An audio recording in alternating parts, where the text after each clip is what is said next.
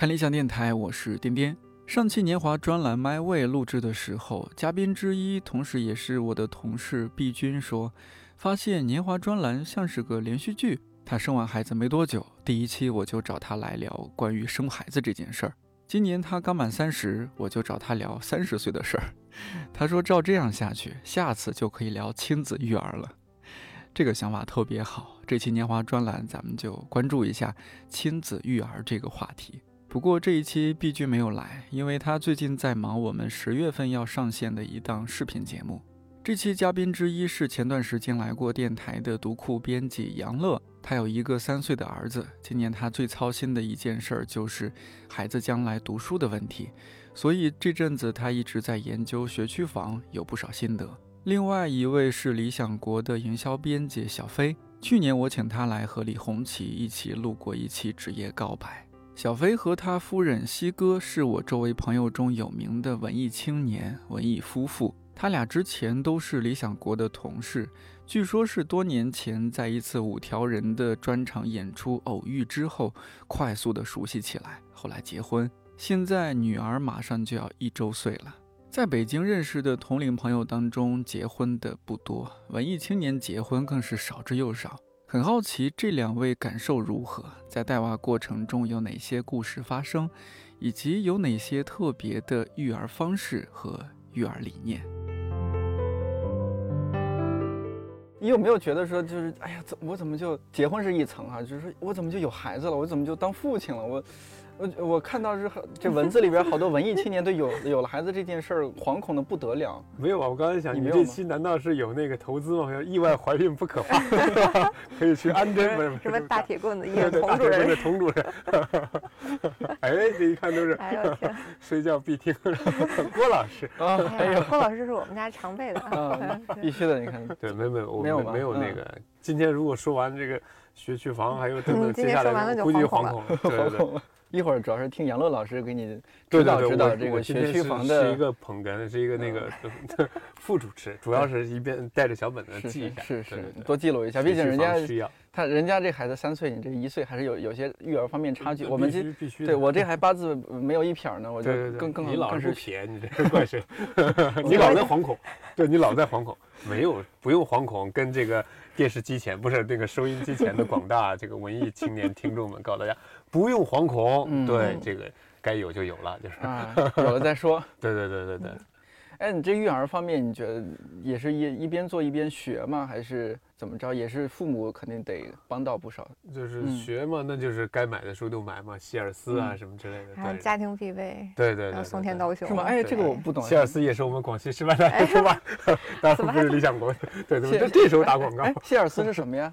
希尔斯亲密育儿百科。对对对。对，就是美国的一个育儿圣经宝典，但我们家买了，但是我送人了，我没看。呃，说实话，育儿书对我没什么太大的作用，真的就是你买了，你买了就图个心安。它对我来说太厚了，你知道，当了妈之后，你没有时间再看那么厚的东西，而你当妈之前，你看那个东西也没什么用。希尔斯不是妈妈看的，希尔斯我要给广大文艺这个女青年说，希尔斯非常重要。重要的是呢，它是一个测试宝典，工作再重要。有母亲跟孩子重要吗？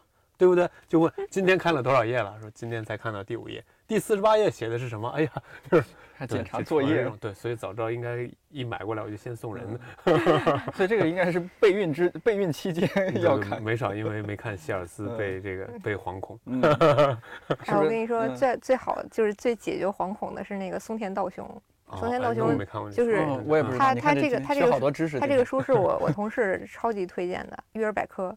几十年前出的，那你觉得它很老土，但是它其实出了这么多年，一直有人在用。然后它最核心的观点就是告诉你，你家孩子出了这个问题没事儿，大家都这样正常的，有什么病没事儿，嗯，过两天就好了。然后出什么意外啊，没事儿，那个你下次注意就行了，就是。给你缓解你所有的焦虑，是吗？就是告诉你，这个这说真这不是骗钱的吗？对，不是不是不是，这个特这个反而是妈妈应该买一本。就就就真的所有的家长都需要这个。对。然后他会把你细化到你这个孩子这个月会出现什么状况，下个月会出现什么状况，他会在某一个方面有所长进，某一个方面出什么细节的问题，什么时候愿意爱生什么病，什么时候会因为其他人造成什么病什么意外，他给你讲的很细。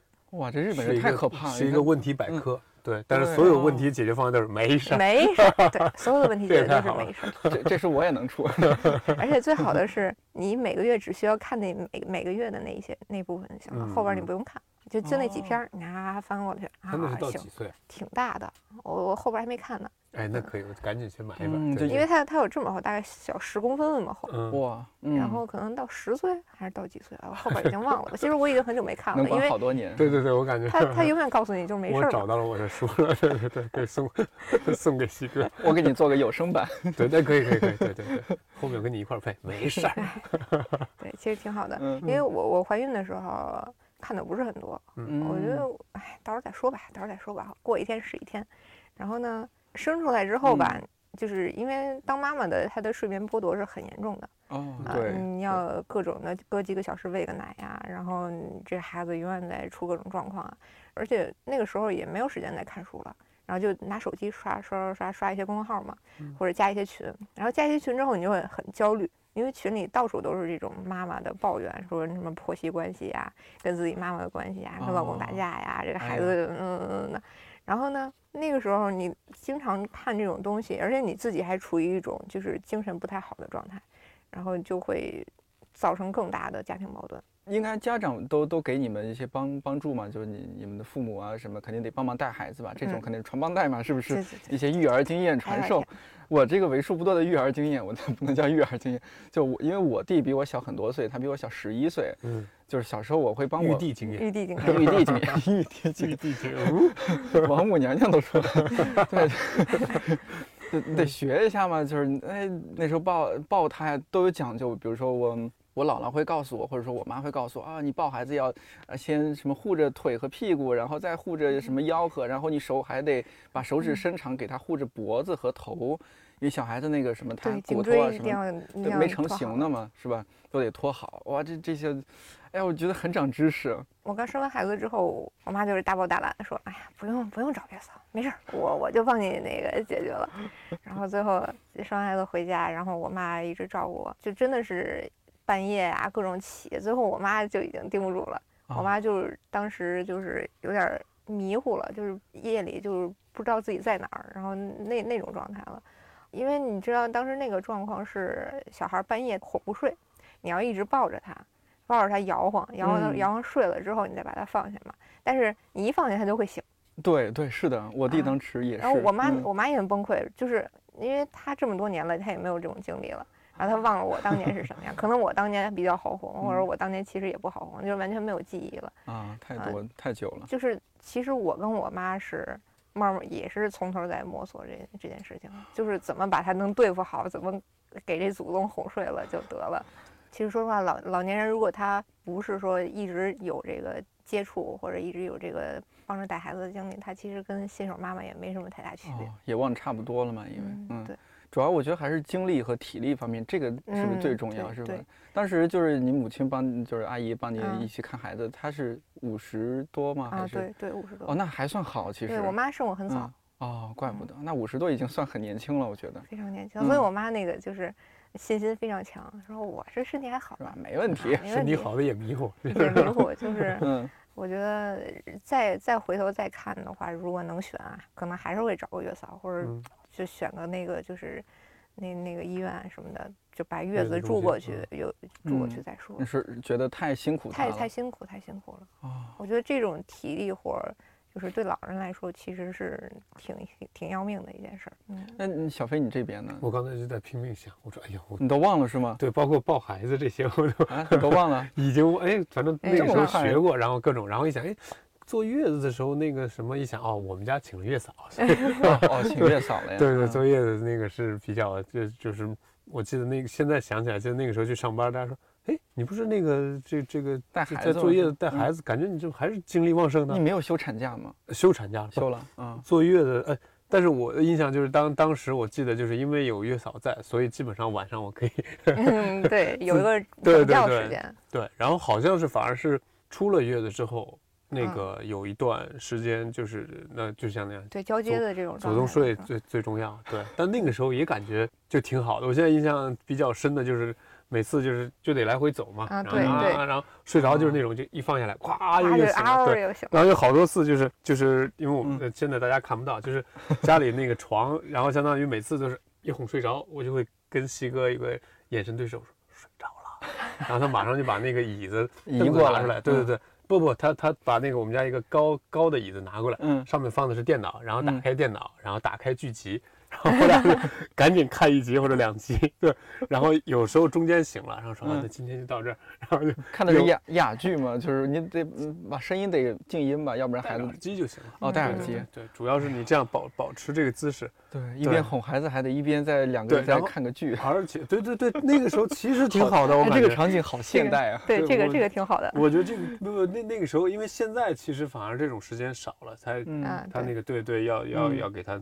哄睡跟奶睡基本上睡完，我就在在外头。对对对，现在很少有这种。以前真的是哎，给他睡着，而且特别好使，就是他睡着了，你给他放下来就得醒，你就你就抱着坐着抱着，有时候你还得给他翻一下，要不然他那个容易容易热着他。对对对，但是就是那个时候，就是你坐在那儿抱着他，这这这事儿是最好的。对对对，就是最最好哄的。对对，但这胳膊受不了吧？那个很崩溃。到到那个技巧，这个是这给广大文艺男青年普及一下。哎呀，哎呀，来来来说说。不是不是不是说，就是以前呢觉得肚子不好，但是有小朋友，特别是在月子之后有肚子特别好，他是可以整个这个趴在你这个肚子上，你知道吧？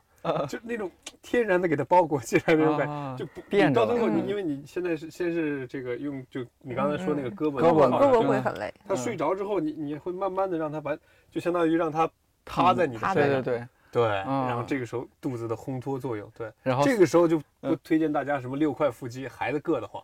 对，就是哎软一点，圆乎乎的肚子。对对对，绝对舒服。然后但他现在大了嘛，小的时候真的是整个就。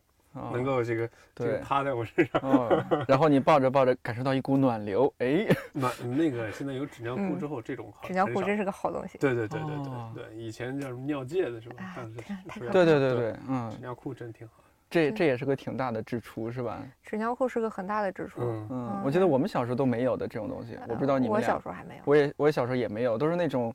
朴素的、很简朴的那种尿布，然后你就用完了，然后赶紧就家长拿去洗，洗完了晾干，晾完了就满满屋满院子就是那个。对对对，都是尿布什么的。而且我记得是我小时候的尿布，我用完了，然后我表弟用，我表弟用完了，我弟用，我弟用完了，我小表弟用，挺好。但这个就 尿布的传承，往下说就得是恶趣味。其实小朋友那个那个尿跟拉。挺好闻的，就是你你那个就是可能一岁之内的还比较好一岁之内还好，就是它还是带点奶味儿的那种啊，对对对对，就是酸的，它也不臭，对对对，和很多高档的红酒和手冲咖啡是一样的。对对对，这里给广大的文艺青年 再普及一下，还有这经验。对对对，他好像是没有不吃辅食，他不吃辅食，他因为他只喝奶的话，他消化出来也就是那个那奶消化掉的那个味道。但是你等孩子真的跟大人吃一样的东西之后，你就那就不一样。对对，反正这之前拉过一次，也是给感受到了，感受到了。但还是觉得挺好的，我每次特别喜欢给他换这些东西。这我理解，我 恶趣味，恶趣味。我不是这个，其实还好。我之前也听过这样的故事，比如说也是没出月子的小孩，还是说反正一岁以内的小孩，就是还还在吃奶的那种。对啊，就是大人爱的不得了。要是有时候这个，比如说哎，他抱着小孩不小心他尿到了爷爷的那个饭碗里，那可开心了。他爷爷直接就对，你正常对。正常喝，正常吃，你知道吗？不完全不嫌弃。我们那个叫什么？那月嫂都有那个什么？哇，给你送来黄金万两，都都有各种词儿，嘎嘎的。对对对。我，现在当月嫂还有话术啊？那有各种话术。对对对，打喷嚏说什么？对，打打喷嚏是什么呀？打一下一百岁嘛？对。对，一百岁。打喷嚏不可能他打了之后，嗯，又不是这样。对对对。肯定是呀，或者是一百岁，然后他打喷嚏的时候，你会觉得啊，好可爱，怎么会有这么可爱的生物？对啊，而且他表情，他就会眨眼睛，然后可能打完喷嚏了，手会填到什么嘴里啊，什么咬手手啊，吃手手什么的。对对对，超可爱的。对，这就是一看就是还没有当爹的那个，没有，怎么都可爱。我就是，尤其是女孩，不是？对，尤其是女孩呀，哎呀，生气了，生气了，不录了。对对对，这个没有这个介绍一下。对对对，对 是啊，就是看别人孩子。男孩，我们家是女孩。哎呀！哎呦！哎呦！哎！哎呦呦！好，给他，给他。对，今天这个这个搭配其实特别好，一个奶爸，一个能叫奶妈吗？不是，奶妈不是有另外。对，可以让杨乐说说这个生这个生生女孩跟生男孩这个，这这叫什么来着？这个这个落差。怎么着？你之前特别期待是一个男孩？我我其实没有没有太期待。特别期待是女孩。我没期待，就是他到底是个什么，就是就是都行。然后只不过呢，就是其实生完男孩之后，我也没觉得有什么。我我到最后甚至有预感，就是觉得他可能是个男孩。然后养着养着就就发现还是女孩好。哎呀，就是他男孩怎么可爱，他也没有女孩的那种，就是软软的、甜甜的那个那个那个劲儿。小棉袄是吧？对对对。啊，他永远是那种男孩那种傻乎乎的那个那个劲儿。然后每天。跑来跑去，跑来跑去，然后折腾这个，折腾那个，然后就是他说话的那个那些嗓音都是那种带着傻气的那种，冒着泡，冒着傻泡泡的那种那种感觉，不像小女孩那跑过来说叭叭叭叭怎么着怎么着。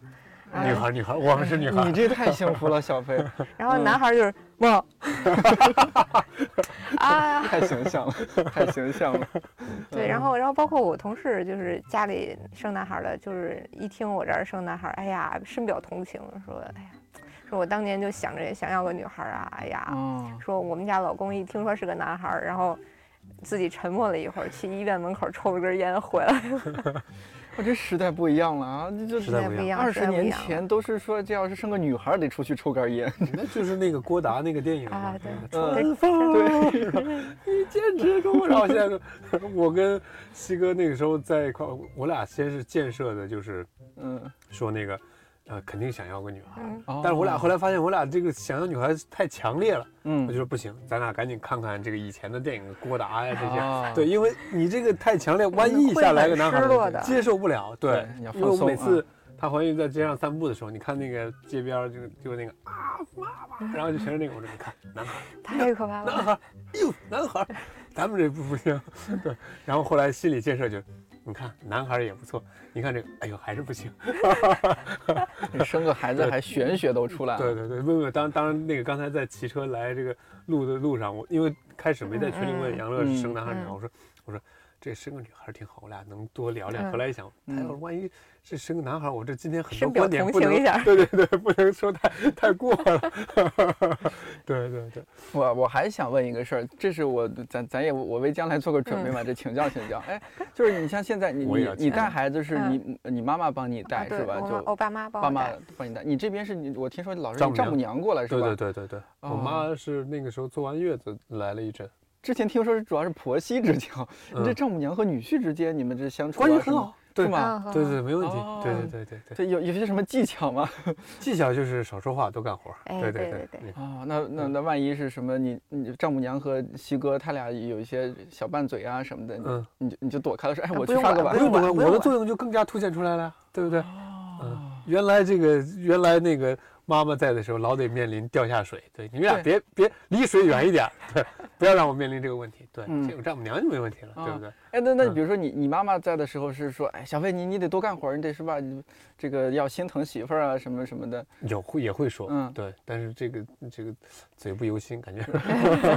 那有那种问题吗？就是你妈在的时候和西哥这种婆媳关系是也也很好，是吗？要是我妈在的时候，我会紧张一些。啊，是吧？对对，肯定会紧张。老觉得，哎，我说你这话不能这么说，或者什么？对，但我又会跟我妈说，我自己在那，哎，不对，那应该这样。里面会有一些什么？就比如说这个婆婆来了，啊，有些话什么尽量你觉得要避免去刺激到媳妇儿，或者说这个媳妇儿她要说一些什么话，尽量避免刺激到婆婆什么的。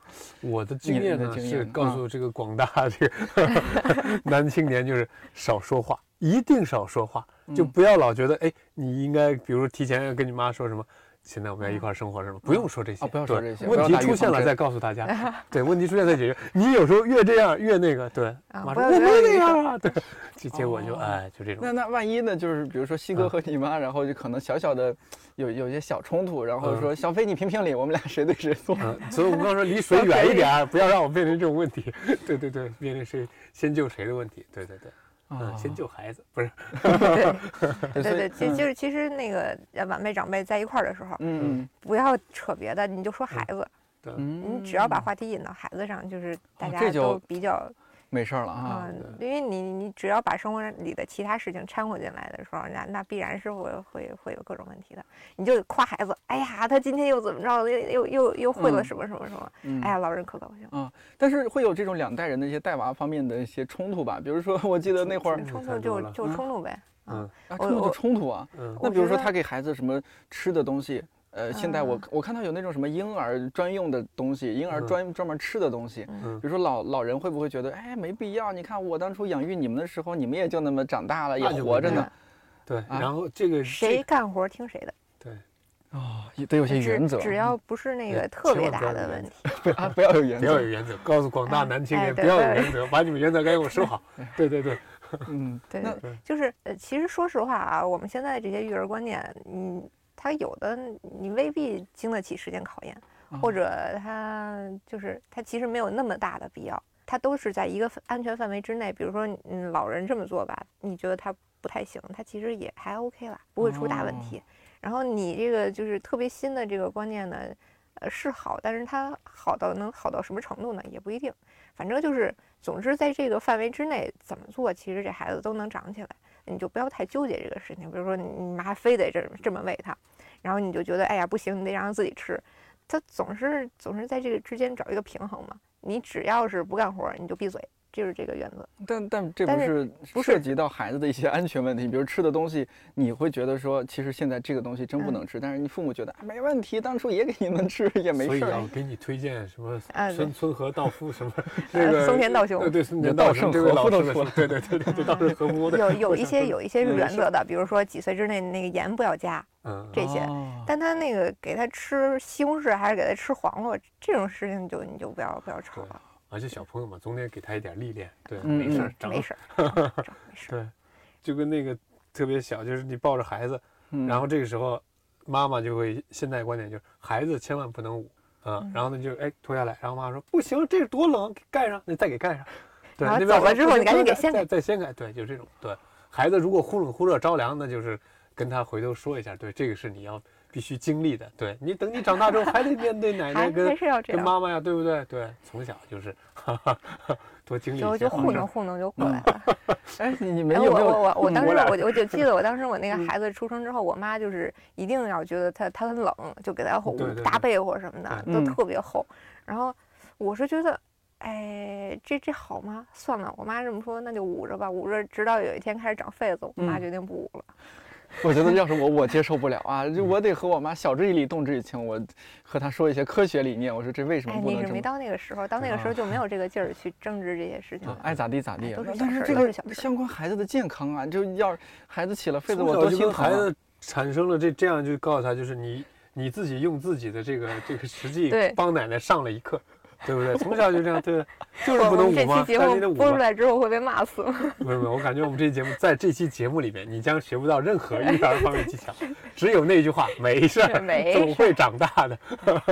放心吧，不会出大事的。嗯，我这我真没想到，你们这这太放养了，这个太朋克了。你们这没没青年吗？嗯，是没青年标配吗？我感觉是，这是不是标配？就是这个是，就你要想痛痛快快、开开心心的，就得养育孩子，就得这样，要不然你怎么就跟他说？你说妈不对，你说这个希尔斯上面什么什么说了，对，要不然夸嚓给你拿一本道教什么书，是不是？要不然你就把把你妈请走，哎，您您那个享受生活去，我找一保姆过来，我怎么我说怎么着怎么带他就那就不行，那就是嗯，心里就就会那个什么，回头就说你了，对。那那你们会不会和另一半，你们在育儿方面也有一些观念的冲突？没有。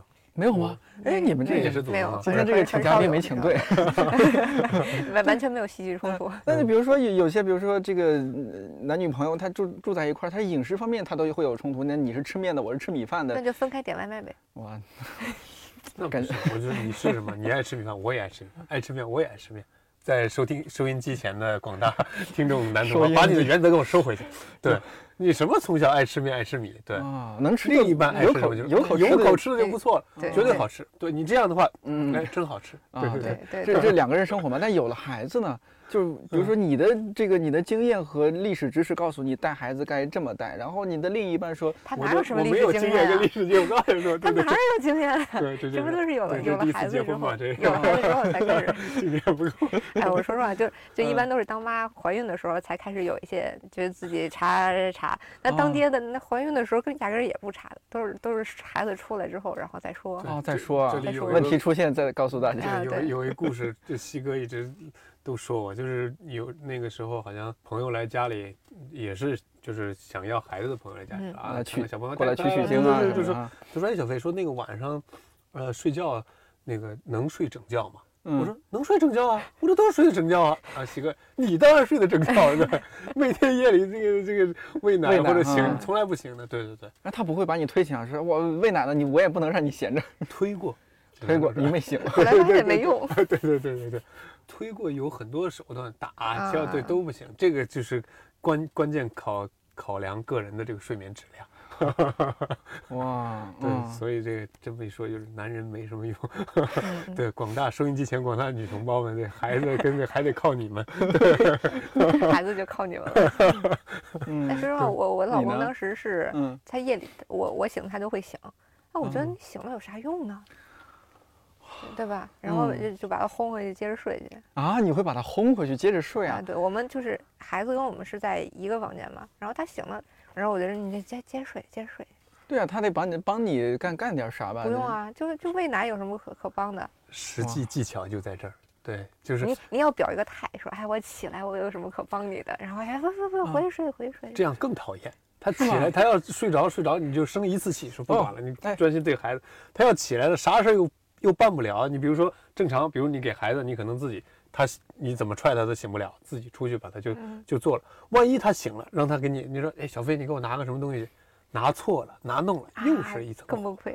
对，哦，所以奉劝广大睡眠质量不好的男青年，也睡不着也得装着睡，是吧？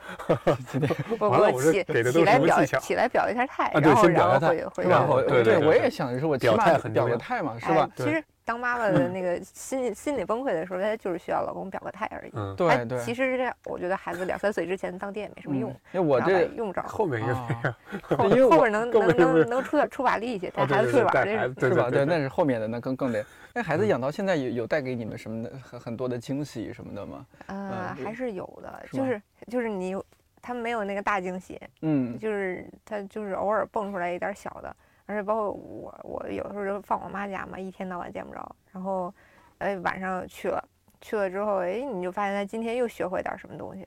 后来他今天那个又认出了多少车牌子，就是，嗯，他会突然有一天说，他指着车上街上的那些车，他说那个他想知道这牌子是谁。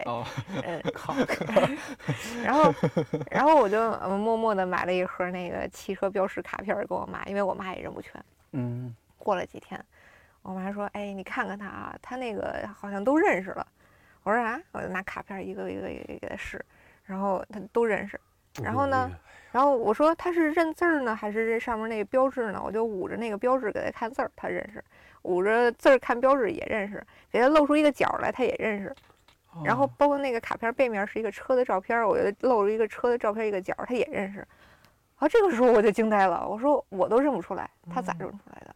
就是你很难说他到底是认的字儿、认的图还是认的什么，他可能脑子里就有一张照片儿，这个这个卡片放在这儿的时候，但大人肯定是有一个教的过程嘛，说哎这是雷克萨斯，这是宾利，啊对啊，就是就是他就知道这张照片是宾利。然后呢，你给他看任何一个细节，他都知道这是宾利。我说这个，这个那天我就突然我就我就慌张了，这是这是怎么回事怎么？小孩子真是给给什么都会记得，对，最棒的。有可能以后这这个汽车行业不世出的人才，可以往这方面发展。不，我我一直我一直认为他是那个空调什么暖通行业的人才，因为因为他那个空调那么多牌子也能认出来。他出门之后，嗯，然后。最喜欢看的就是空调室外机哦，外挂机那个啊，所有牌子他都认识，离着老远老远，格力认识。就是他最喜欢就是 在在一个楼前面走，然后指着上面每一个室外机，告诉我那是什么牌子啊。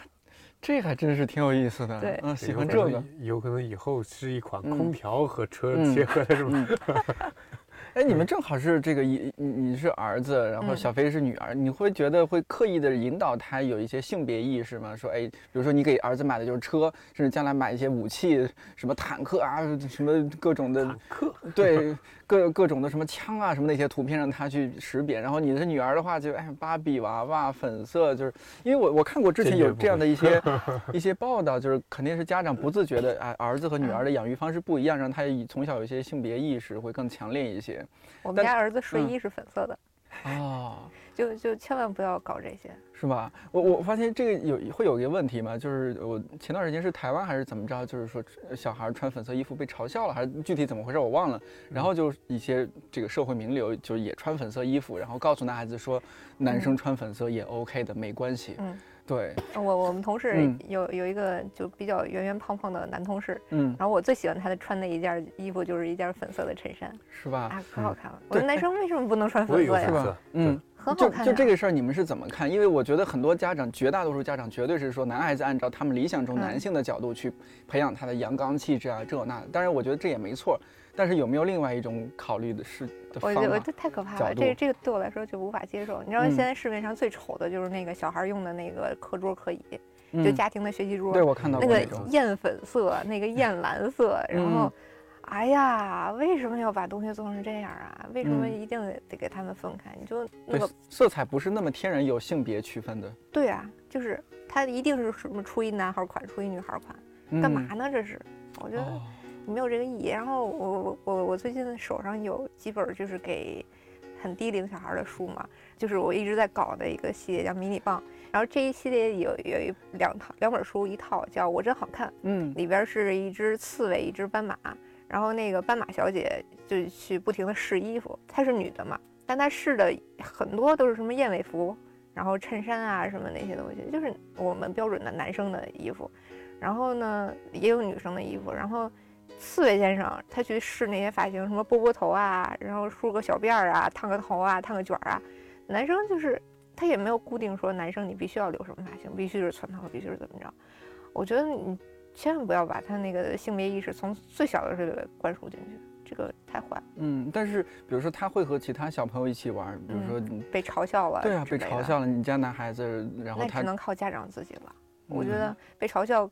可能在这个环这个社会环境下是一个必然，嗯，或者怎么着，但是你你自己家的孩子，你得知道你怎么去给他疏解这个事情，嗯，你要让他去带坏别的小孩，你不能说让这个社会带坏自己家孩 子，让让自家孩子带回别家男孩女孩，所以我生个女孩就挺好的，嗯，谁要嘲笑我们家女儿啊？干他！对，直接对对对，你凭什么呀？你看你长得谁样？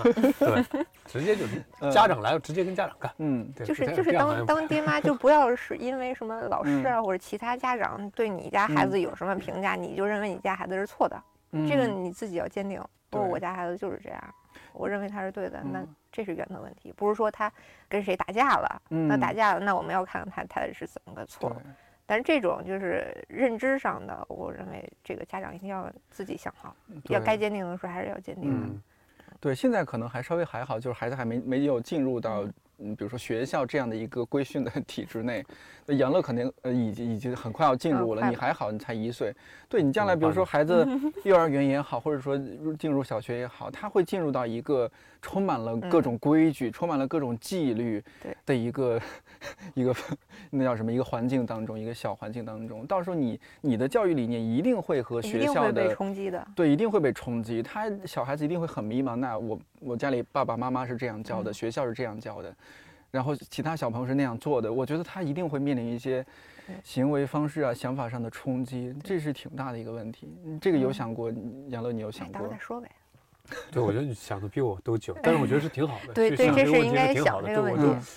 我都没有想过这个问题，因为刚才你说到那个人，我又又又有点想警告广大 什么青年，广大男青年，不对，男青年把什么性别意识这些原则都 都都赶紧拿掉，都拿走，都什么什么跟什么。比如说你们家就米老吧，你女儿米老一直有那个，就是底下都说哟，你们家儿子真好看，都是没关系。你觉得？嗯，就是包括西哥买衣服或者什么，我们我觉得没有刻意的说给他蓬蓬裙啊什么。对，就我觉得大一点也是也是这样。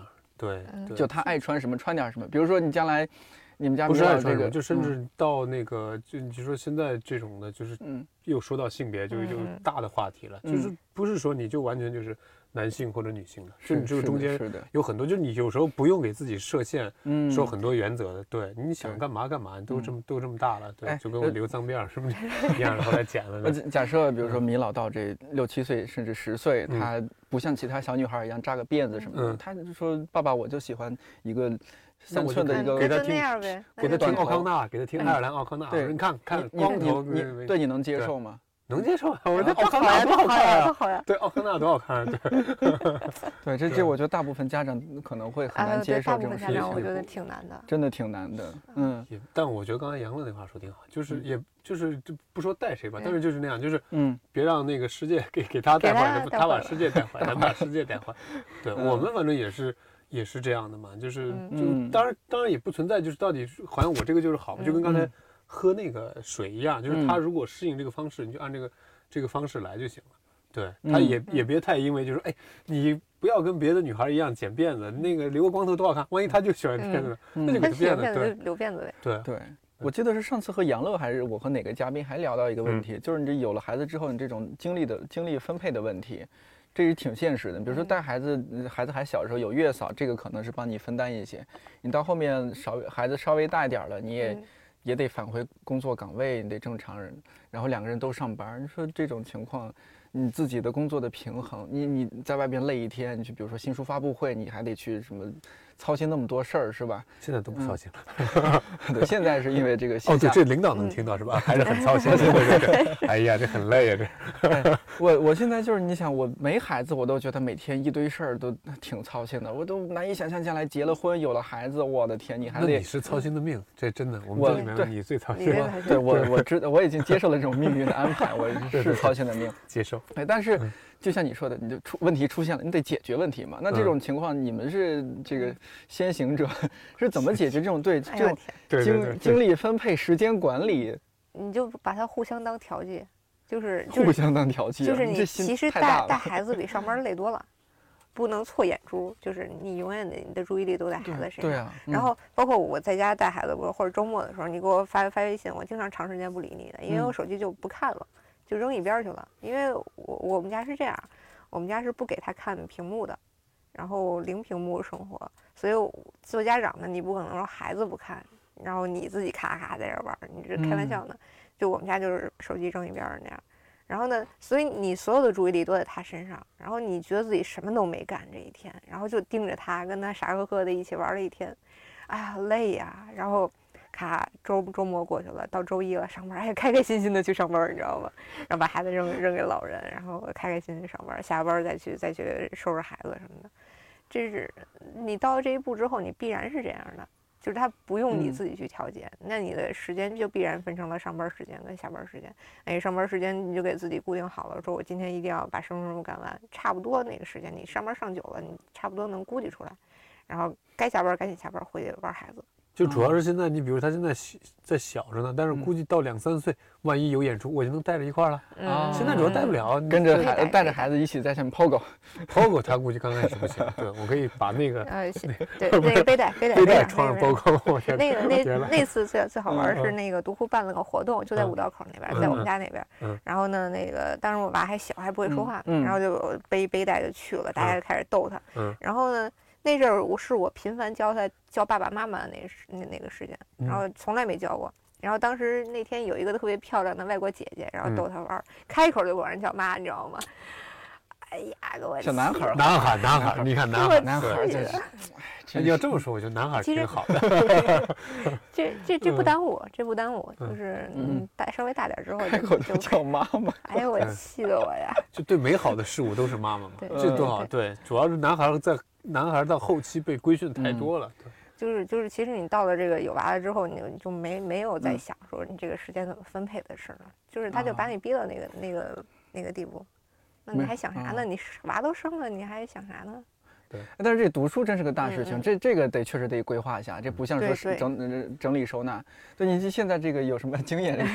这这个小飞也快了，呃，再过两三年也得学。对对对，我们前面聊这些都掐掉，主要这一期我估计广大听众最爱听的就是 学区房以及孩子教育、上学等等问题。就等这一期了，这个学区房终于来了。有有什么考虑？我想的很简单，学区房不就是打听一下哪个学校最好？拿衣服，行了，行了，是吗？哦，来 来，接下来是杨杨乐的 show time。你打听完了学哪个学校最好，然后呢，就是你不一定能上呀。就是就是，你知道这两年的那个入学政策是一直在变，然后去年是海淀在变嘛，海淀就改幺九幺幺政策，就是说那个你买这个房子，你也不一定上这个学校，他可能给你多销划片。但去年呢，海淀就大部分学校是没有执行这个政策的，就是还是一对一这样。然后所以去年导致有一些学校很火，然后大家就疯狂疯狂的去买那个学校的学区房，可能十四五万一平，然后买下来这个房子可能就是超千万的那种那种房子。结果今年就是因为大家都买了那个房子，导致那个学位不足，然后就被分到了片区里很差的一个学校，就家长就整个都崩溃了。嗯，花了那么多钱，天价学区房，然后去了一个那，他是好多家长是奔着嗯九年一贯去的。嗯啊，这样你九年九年一贯就是小学初中连在一起的啊，这样你那就不用考虑那个升中学的问题了嘛，就是海淀的点招各种的你都不用费心了。嗯，然后大家就去买了一个很火的九年一贯学校，然后就没进去。呃，这种就因为今年孩子还不是很多，所以再往后推两年就是一个完全未知的状态。然后今年西城又改改改政策嘛，西城从明年开始就是改多校划片，但是政策又不知道怎么搞。所以现在就是买学区房就是一个碰运气吧，你万一那年赶上这个学校那个学位够，就你就上了；不够就有可能给你调到不知道哪儿去了。然后你买海淀，比如你买中关村那边，给你调香山去。当然也不是有很大几率这样，但是他很可能就给你调到一个你你预想中不想去的学校。嗯，所以你看看，我们只是买十块钱抽次奖，人家是买一千万抽个奖，就就都是压垮西城区金融精英的最后一根稻草。然后包括今年那个那个西城政策出来之后，就德胜那边片区就就疯狂的炒嘛，嗯，那种小小小房子，然后就巨贵，就离我们这儿近嘛，特别近的，嗯。就我很好奇，有那种一平米的房子，学现在要会查，会查什么过道房啊之类的那种，就就会越查越严。就是他的本意是给你堵住这个，就是学区的就择校这这条路，嗯，然后把所有的学校都平均化。但是你会发现，他很难达到这个状态。总是上有政策，下有对策。他必然会是，就是还是有有那个家长都去住过我的学校，有的就是家长一听孩子去那学校都哭了，说那个孩子将来完完了，这这这毁了这辈子。哎，我因为杨乐他是北京人嘛，就从小在北京这样的教育环境下长大。因为我我和小飞都算外地的，我其实我我不太能理解你们那儿教育教育水平还好一点，我们那儿教育差太差了。你想我应届高中毕业时候，我们班就有两个人打线，这不说了。对我，但是我还是很好奇，就是即使在北京，它的教育的差异会有那么大？很大。我没有深入过，我不知道它是差在哪儿，硬件、软件各种的。硬件其实是最最硬性的一个指标，就家长会说，我这孩子这学校操场多大，然后什么什么样的老师，什么样的教学设备，什么样的教室，什么样的教学楼，家长都会考虑这个事儿。就是学校他能拿到多少投资，嗯，然后家长就会很焦虑，他就是很明显的差异摆在你这这面前，说这学校的课外班什么什么什么教授给你讲，那个学校就没有课外班。那家长怎么可能说我就心甘情愿把孩子扔到一个嗯我觉得不好的学校里去呢？就是因为在我们看来，就北京的，比如说你是海淀、你觉得北京所有的学校都朝阳这四个区，我觉得这个教育肯定很牛很牛叉了。这还用什么考虑？随便去个学校应该都很棒吧？其实说实话啊，嗯，不会差到就差的也不会差到哪儿去。嗯，但是你在这个大大环境里，你会发现好的实在太好。好好到什么程度啊？对比就没有对你如果调查研究过，它好到什么程度呢？我就完全想象不出来。就是好到小学像大学一样的那个程度。嗯，就是你知道我小时候那个我那个小学初中都都特别差。你不是在西城还是海淀来着？西城，我小时候在西城，就是全区最差的那个小学。就是我我从哪儿毕业哪哪学校就被别人别人给兼并了。那个，然后我初中门口就是天天的那个不良少年打架的那种。我心里是觉得。其实还好啦，就看孩子吧，差不多就得了。但但是这个大环境下，你也不得不焦虑，说你还是想给他选一个稍微好点的。然后，所以我最后那个选学区房的时候，就是其实我没有完全以我们家孩子为中心，就是他一定要去去什么中关村技校人那样。嗯，就是挑一个学校还行吧，但是在那个片区里呢是垫底的。再差也不会差到哪去，嗯，但那一片儿呢，就就都还可以，就是还能接受。会考虑它的区位因素。就是我我是说这个买这个房，比如说挺贵的一房子，你拿它赌，你你总得选一个那个概就是输的概率最小的吧。你再差能差到哪儿？不就是这学校吗？好，那我给自己垫好底儿，这就是它吧。那你周围环境会有一些什么考虑吗？就除了学校内部这种，会，就是我我老公和孩子将来的生活的便利，他其实是可能未来十来年我都不会不会搬家了。就是你要考虑，就是你以后怎么过这个日子，你不能说我买我买一中关村极小的十几平十几万一平的，然后那个我这日子怎么过？他 三四十平的一房子，我我我们家我们家那么多破烂，我我往哪往哪堆？嗯，对，嗯，就是就是。学区房这事儿就是焦虑到大家只以孩子的这个上学为中心，我觉得这这就是最大的问题了。嗯，我就警告大家不要那个太听什么论坛上的大神啊，告诉你哪个学校稳当啊什么的。嗯，就是那些都在变化当中，是吗？啊所有的一切的事情都在变化，也包括也不要听中介告诉你哪个学校特别稳当，就是你所有的决定都要自己去去做去判断这个学校。你到底能不能接受？然后你家孩子就是将来在这儿念书，你能不能把他其他的时间给他给他搞好？哦，少听论坛大神上的忠告，多回想回想爸妈原来给你的忠告。你就根本不是学习这块料。就是就是对呀，他他不是那块料，你你怎么弄的就没有用。而且我 我相反觉得，哎，我特别怕把孩子放到那个中关村技校那种那种情况那种学校里，就是包括那种怎么我我跟那那一类的家长就是。虽然我在海淀啊，我给孩子买的房也是在海淀，然后，但是我我其实不是那么鸡娃的那种，我觉得太可怕了。就是父母把所有的精力都都盯在孩子在这写作业，然后上课外班这个身上，我觉得太可怕了。特别的望子成龙那种。哦，对我我没有办法跟那样的家长相处，我也不希望孩子跟那样的孩子在一起，所以我我愿意给他弄一个就是稍微一般一点的学校，就是。也没多好，也没有多差，然后给他更多的能自由的把自己变坏的空间，对，让让让我 自己能把他带坏点，这个这个理念，我就真的我真的是无法接受，而且独库的就是同事们有娃的很少。但是我发现大家好像对鸡娃这件事就毫毫无兴趣。对我，我这个我能理解。我不是你你你说到这儿，我突然提醒我了。一个是你上次就是咱们俩录就编辑专栏那一期，你说到说希望孩子将来他不用多优秀，但是他开心快乐，这个最重要。对。然后还有我想起东东锵老师，不是今年还是去年出本书《文案的基本修养》？对。那本书写我觉得挺有意思的，它里面有一个观点，说是觉得他自奥美里边说，哎呀，坏孩子太少了。乖宝宝太多，太多那种就是一一帆风顺上来的精英，说其实广告公司需要坏孩子。他指的坏孩子是说，你就那种混不吝的，但是呢，这种人他很洞察人性，他能和任何人，他随便一个什么流浪汉也好，或者说大爷大妈也好，他都迅速打成一片。他最了解人，说需要这样的人。嗯，我后来想想，他这个观点我好棒啊，就是人还是需要活得更像人一些，对，而不是一个什么学习机器，或者说是其他什么机器。我觉得，如果是这样之后，就会变成坏宝宝机器。坏宝宝机器。其实有了孩子之后，不会想这些，想的就是上班、下班，下班回去跟我陪陪我一块看看月下，行了。以后长大了，别别理我。这有了孩子之后，我一下深刻体会到为什么那个我爸妈说。干嘛跑到北京那么远的地方？我一想，我你家女儿干嘛出国？一定不要出国，嗯，就离我近一点，对不对？你下班回来给你做个饭，咱们一块儿看看最近的综艺节目。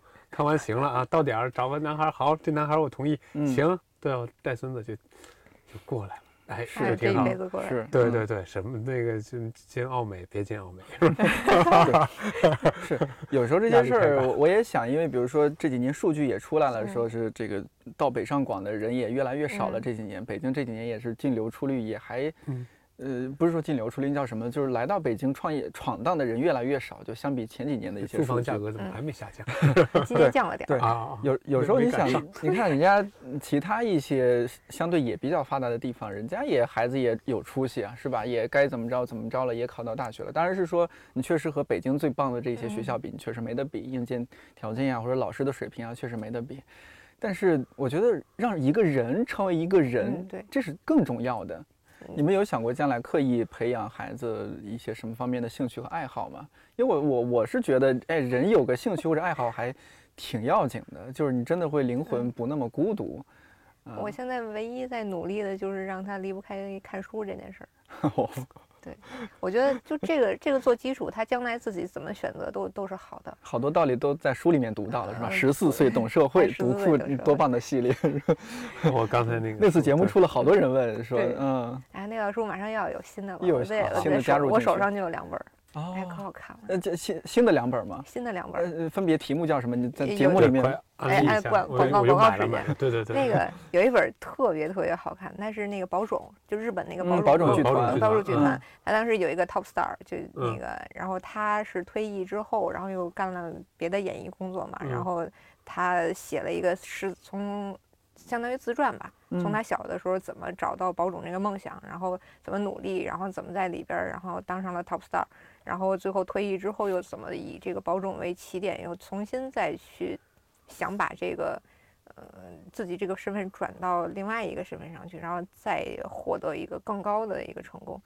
他叫早雾晴奈，这个名字是后来那个跟他确认了一下，然后。他把自己写的就是像个废物一样，就是说那个我我考呀考不上啊，然后人家就是那个女孩都光鲜亮丽的，然后人家都培训过，然后我就是丑小鸭，就是对很努力的让我让我妈同意说我去什么上个上个声乐班啊，上个芭蕾班啊，然后结果人家就考上了，考上之后呢，就是在里边不断的努力，哎呀，我觉得我。这个我对不起这个人，对不起那个人，然后哎呀，我当时要是这么做，能跟他好好沟通就好了。反正就把自己说的很废。然后其实他是一个一个还比较快的速度当上了最高点的那个主演男一。嗯，你会发现他也不是说家长从小就硬把他培养成什么，他就是自己从杂志上发现了保种这个东这个东西，然后突然之间我就确定了他就是我的梦想，然后我自己再去。征求我父母的同意，然后，然后包括那个在老师那儿得到一些帮助，嗯，就是他是一个孩子自发的过程。你说他父母，他其实他父母是不同意他去保种的，然而，但是他他父母这个处理方法很有意思。他爸是呃开着车每次带他去看保种的演出，然后他爸也不跟他说什么，然后就讲讲自己上班的那些事儿，告诉他一些为人处事。然后他妈呢，就是不想让他考，但是呢也拗不过，就给他报了这些这些这些班儿。然后最后当上了，他妈当然也很高兴。就是这是一个父母就是应该有的一个状态，就是我不希望你做这件事情，但是你想做，那我也支持你，支持你。然后我尽量的帮你。然后他就最后才有后来这这些事情。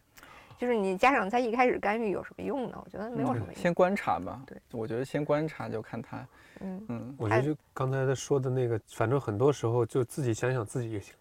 我没有成为我爸妈我都这么废物，我 希望我们家孩子能能能成个天才吗？我觉得不可能。嗯，也不一定。哎，就我还抱着这个，就是，但反正就是，我我已经放弃了。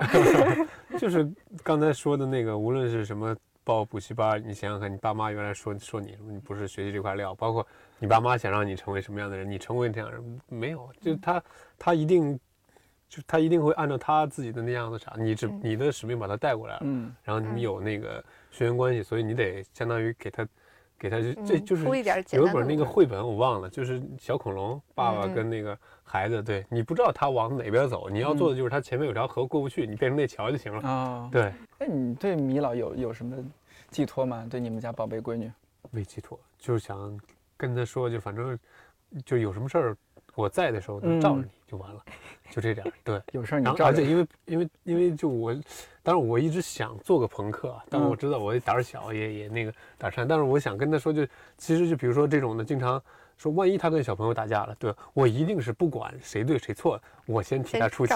对对对，就就当然说是这样，可能到最后还是 你怎么回事？哎，我觉得可能可能对女孩是是这样，就是比较护着，这男孩可能就自己先走一顿再说。对，哎呀，尤其爸爸带女儿嘛，爸爸带女儿是吧？不是他，我就是意思他这样，他大了，因为我其实我自己真的感觉小朋友，其实我幻想的是他大了，还是他大了，嗯，而且是很大，嗯，就是像，嗯，就甚至参加工作到大学这种的，对你还是还是那样，就这样，就是相当于是，就是还是就是你可以有大家各自有各自的生活嘛，但是因为我们有血缘这层关系，就是你这样。无论有什么，后面你知道，就有什么事儿大家能一起商量。对，问题出现了，有一个能告诉的人。安全感。对对。哎，其实这种安全感，我认为在最小的时候更有用。嗯。就是有时候小孩他那个心理阴影，就是建立在说我小时候跟别人有有了矛盾了，我爸不由分说先把我揍了一顿。哎，对对，挺多的这种。这种特别多。嗯。就是让孩子觉得自己是个外人。嗯。然后我爸是嫌弃我的，我妈是嫌弃我的。然后就是好多都是这种这种事情，你家长不记得了，但小孩他记一辈子，他会有可能影响到他将来以后的对于这家庭啊，包括亲密关系这种认知。我觉得是是有是有影响的。就其实还是要多，当然这么说，多看书也不对，你其实多看节目、多看电影都行，也行啊。问题是告诉你就是。没有说哪种方法活不了的，就比如说，哎呀，我剃了光头能不能活？有有奥康纳。嗯，比如说，哎呀，我这个怎么办？有有有谁谁谁，或者说我这我这从小这么这么说，有刚才说那个十四岁看懂社会，就是有太太多的书或者太多，就是多接触一些，因为这样告诉你，其实怎么的都能。哎，对，我觉得就是父母最大的那个，就是最重要的就是给孩子提供所有的选择。对，你不能说我认为是怎么样的就是怎么样的，拓展更多的可能性。你给他买所有的书堆给他。我觉得你平时不管他都没事儿。小孩子很多事儿，他可能也不太愿意和家长交流，也没有小朋友可以交流。但是他在书里面找到一个解决他心里这种压抑的一个出口。对，对你发现哦，书里这个绘本里面也有一个坏孩子，这书本里面也有一个爱哭闹的孩子。对对，小说可能是这样。我我我很多那个有时候是看小说，一看我这个大作家也这样。好，对，而且发现小说都是这样。对，就就觉得嗯挺好。看电影也会，然后那个看那个把自己作为方法，说那个项项彪项彪也说自己是个是个废，就是学术废之类的，我就当时就要跪了，我说让我们怎么活？对。所以又给向老师打了个广告。哎，那本书真好，是哎，我我也是强烈推荐。你知道，就是有了孩子之后，你很少在家有大段时间可以看嘛。我都是在地铁上看，在地铁上看，哈哈，看的特快。然后那天对面有一个女孩，然后到总站起来跟我说：“哎，说你好，说那我在我看你在看那个小喵那本书，那个这本书你觉得好看吗？我我应该买吗？我就不认识，我就夸狂讲了一路，最后我们俩告别，然后他就下单了。”这个是我们这期节目的 bonus，对对对对 bonus，给给单独打个广告，对对对，给 给把自己作为方法。对，但这个这句话挺好，把自己作为方法，就是。当了父母也是把自己作为方法，对对，还得继续去探索，对，问题出现再告诉大家，对，把自己当成方法写出来。